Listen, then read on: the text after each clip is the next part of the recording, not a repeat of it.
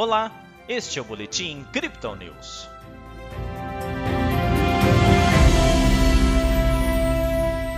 Em dia de anúncio sobre a política monetária norte-americana, a Bolsa de Valores brasileira encerrou quarta-feira com alta. O Bitcoin tenta avanço, com uma possível consolidação da precificação dos temores sobre um aumento de juros nos Estados Unidos. Ontem o Bovespa teve ganhos de 2,1%. Hoje o índice manteve a tendência com subida de 1,17%. O dólar avançou, ficando cotado a R$ 5,44. Pelo Brasil, as contas públicas continuam pautando as ações do mercado, assim como o cenário eleitoral vai se aproximando. Nos indicadores, a prévia da inflação em janeiro avançou em 0,58%, acima do esperado pelos analistas. No acumulado de 12 meses, a alta é de 10,2%. Isso frustrou as perspectivas de uma desaceleração da inflação. Lá fora, os olhos ficaram um dia todo atentos ao pronunciamento do Banco Central dos Estados Unidos sobre sua política monetária. Após a reunião de dois dias, a instituição afirmou que vai manter a taxa de juros entre 0 e 0,25%, mas sinalizou que um aumento poderá acontecer em breve, possivelmente em março, em linha com o esperado por economistas. As tensões entre Rússia e Ucrânia ainda seguem quentes.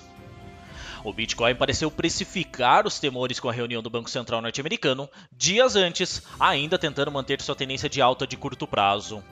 O fundo em 32 mil dólares foi revertido em uma corrida de ganhos, que parou nos 37 mil na última tarde.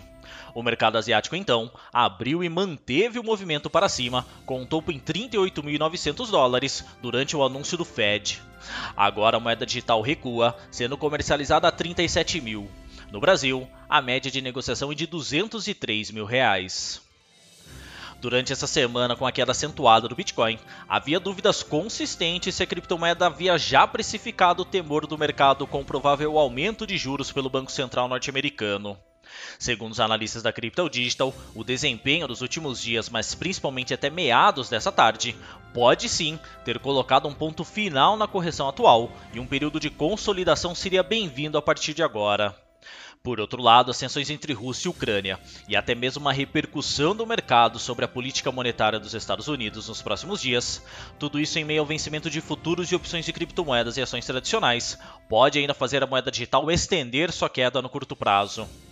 Nossa equipe observa também como os derivativos do Bitcoin estão se comportando para tentar prever alguma movimentação nessa reta final de janeiro.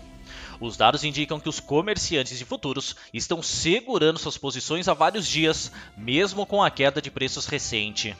Acompanhando ainda o ciclo de transações dentro da rede, o volume de saídas de Bitcoin das bolsas e indo para carteiras particulares continua aquecido, indicando uma intenção menor para as vendas.